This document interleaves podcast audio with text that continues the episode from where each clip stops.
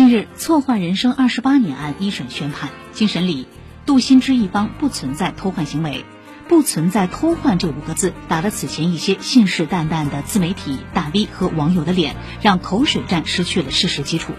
澎湃新闻说，法院厘清事实，关注此事和关心当事人家庭的网友都应在事实基础上理性发言、善意发言。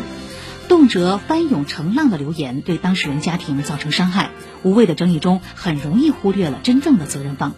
法院审理认为，河南大学淮河医院因管理混乱、诊疗行为不规范，导致同在该院分娩的产妇徐敏和杜新芝的新生儿错报，构成重大医疗管理事故。